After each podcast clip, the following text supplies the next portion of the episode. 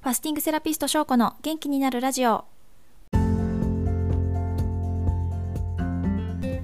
皆さんこんにちは。ファスティングセラピストの翔子です。この番組ではファスティングや腸活など腸からアプローチして綺麗に痩せるダイエット情報を毎週金曜日に配信しています。健康的に綺麗に痩せたいという人のお役に立てれば幸いです、えー、私はエンジョイファスティング部という Facebook グループを運用していましてそちらに平日毎日ファスティングや腸活などのダイエット情報を文字で配信しています。このラジオではファスティング部にお伝えした1週間分の内容をまとめて音声でお伝えしていますので文字で確認したい方はぜひエンジョイファスティング部へのリクエストもお待ちしております、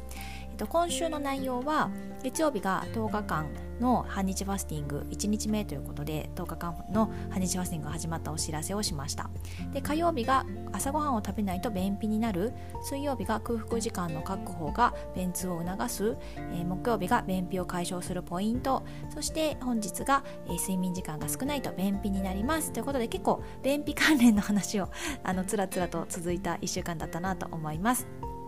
で、えっと、月曜日からですねあの半日ファスティングというのを始めました。半日ファスティングっていうのは朝ごはんを酵素ドリンクに置き換えるだけの本当に楽ちんなファスティングなんですけれどもそれをねあの10日間ぐらいやるだけでもだいぶあの腸がで休まって腸の機能を回復することができますしあとはあの毎日毎日オートファジーって言って細胞が生まれ変わるお手伝いもすることであのそれもまたあの体が調子よくなる方につながりますしあとはあのダイエット希望の方はね代謝も上がったりとか食欲が整ったりとかもしますのではいそんな感じであの全くね丸1日とか3日間食べないとかもうマジで無理みたいな方はそうやって朝だけを置き換えるだけでもあの本当にね全然違ってきますので是非やってみていただければなと思っています。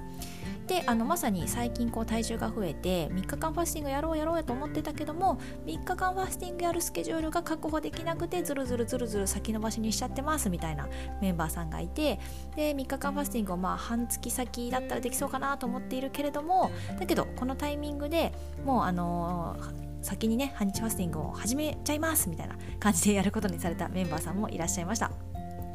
で、えっと、私もですねずっと3日間ファスティングやってなんぼだろうって思ってあの2年ぐらい過ごしてきたんですよね。で今年の5月に初めて半日ファスティングっていうのをあの続けてみてそれでめちゃめちゃ効果を感じたのでなんか半日とかって言ってもね全然バカにできないなと思っております。で今回も、えーと、今はもう金曜日なので5日目なんですけども本当に朝起き換えるだけでも結構調子がよくってあのいい感じなのであと半分ですね。あと5日間続けてみてだいぶすっきりするなというふうに思って今から楽しみにしております。はい。そんなわけで、えっと、月曜日はねそれで始まりますよっていうようなお知らせをさせていただきました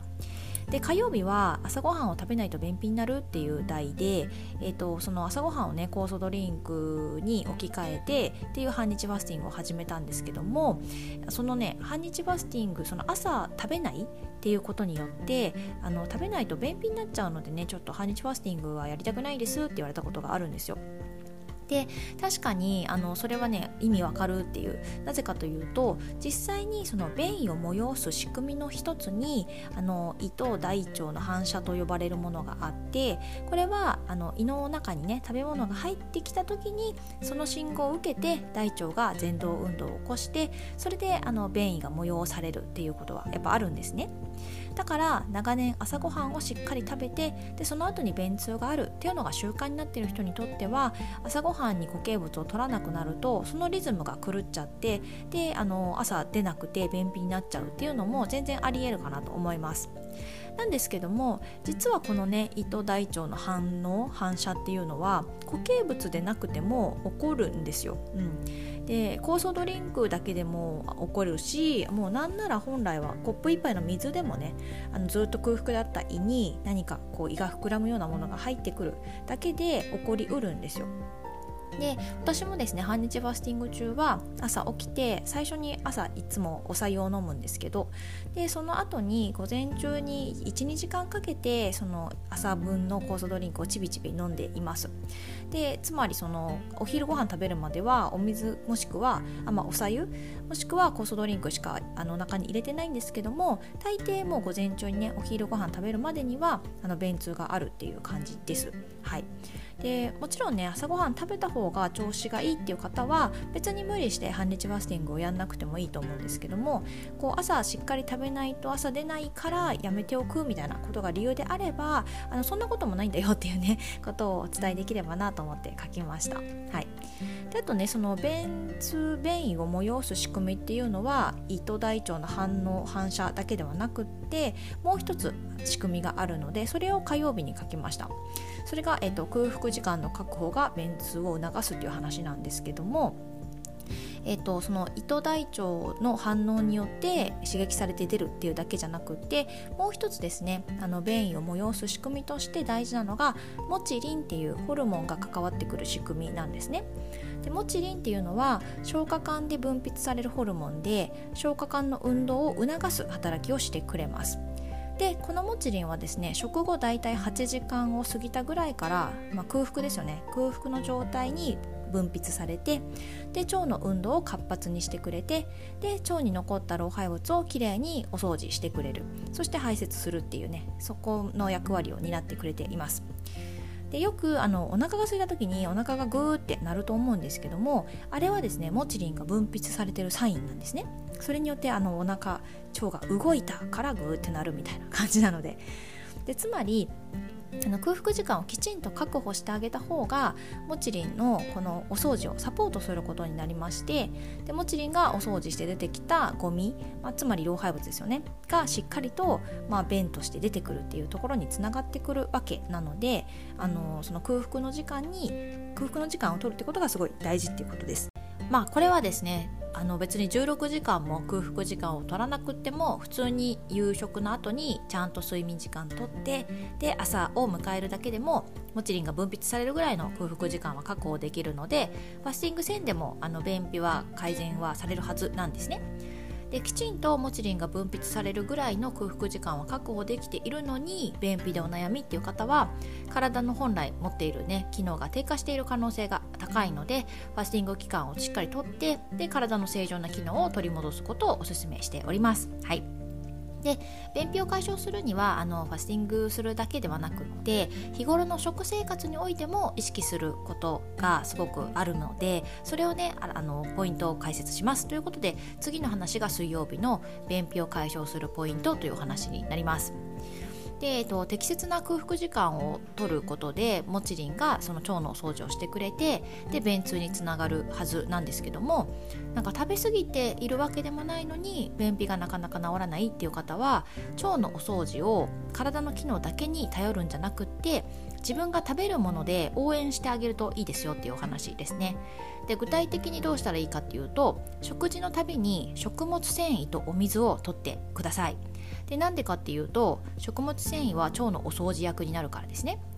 であとは便の成分のほとんどは水分なので便秘解消のためには食物繊維だけじゃなくて同時に水分も取る必要があります。でこの食物繊維と水分がもうそもそもセットになっている便利な食品がありますよね。はい。それが野菜と果物です。で野菜とか果物って食べることで食物繊維も水分も同時にあの摂取できるので便秘でお悩みの方はあの必ず1食につき1品の野菜か果物を取るようにしてください。例えばあのお昼ね時間ないからコンビニでおにぎりだけ食べるじゃなくってプラスしてコンビニでバナナなんかもね買って一緒に食べてください。でこの野菜とか果物を用意するのが面倒くさいとか難しいっていう時に便利なのが酵素ドリンクなんですね。で酵素ドリンクに本当にあの加熱していないきちんと生の野菜果物があの発酵されてできたものが入っているので食物繊維もねあとは栄養もあの入っているのでそれをコンビニのおにぎり食べる時にプラスして1杯の酵素ドリンクを飲むみたいな感じでも全然補えますのでとにかくあの単品でただご飯だけを食べるんじゃなくて野菜と果物も一緒に入れてあげてお腹のねお掃除をしてあげる役の人を一緒に入れてあげるみたいなそんな感じの気持ちで1食につき1品の野菜か果物を取る。でこれは本当ね意識するだけでめちゃめちゃあの便秘は改善されてくると思いますのでぜひやってみてください。はい。で続きましてえっ、ー、と睡眠時間が少ないと便秘になりますという話ですね。はい、でこれはですねその便秘解消のために1食につき1品の野菜が果物を取りましょうというお話を書いたんですけどもなんか意識して野菜は取ってるけど便秘なんですって人もまたいるんですよね。でそういう人はですねあの結構高い可能性で睡眠時間が足りてないっていう人が多いです。で私たちの便は主に寝ている間に作られるんですね。どういうことかというと睡眠中に腸が活動してで食べ物のカスとか腸内細菌の死骸とかで便を作ってで空腹時間明けに胃に何かが入ってきた時にその胃とか大腸が反射してあの排便が促されるみたいなことが起こります。なので睡眠不足だったりとか睡眠の質が悪いと睡眠中にちゃんと腸がねうまく動かなくってで便がうまく作られなくってで便秘になっちゃうってことが考えられるんですね。私もやっぱりね明らかに睡眠不足になっちゃった次の日っていうのはその排便のリズムも狂うなっていうのは実感ありますね。うん、で睡眠不足によって本当食欲も乱れるんですよね。その寝てない次の日ってめちゃめちゃ食欲が出ちゃってめっちゃ食べちゃうみたいなのがありませんか？私は本当にねあの実感してます。なのでダイエットと腸活と睡眠っていうのは本当切り離せないなっていつも思ってるのであのなるべくなるべくちゃんと寝ようって思ってます。でこれねあの分かっちゃいるけど睡眠時間伸ばせないんだよっていう方すごい多いと思うのであのねそんなこと言われてもまあみたいに思うと思うんですけど一応ね知識だけでも知っておけば寝れる時は寝ようみたいな。でえっとは、ね、しっかり寝てないとなかなか痩せられるのだなみたいなのもあるのでぜひですねちゃんと寝れる時に寝ていただけると あの体も腸も喜びますのでなるべくですね1日7時間は寝たいかなっていう感じですね。はいということでしっかりこれからの季節あの寒くてお布団が気持ちよくなってくると思いますのでいっぱいいっぱい寝て元気に過ごしていきましょう。はい。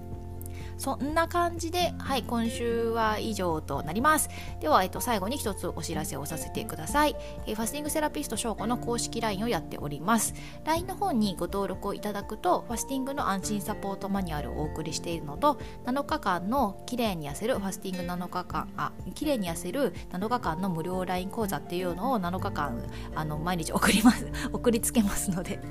ぜひ、あの、受け取ってください。はい。公式 LINE の URL は概要欄に貼っておきます。きます。それでは、えー、次回も金曜日に配信させていただきます。楽しい1週間を過ごしてください。ファスティングセラピストの翔子でした。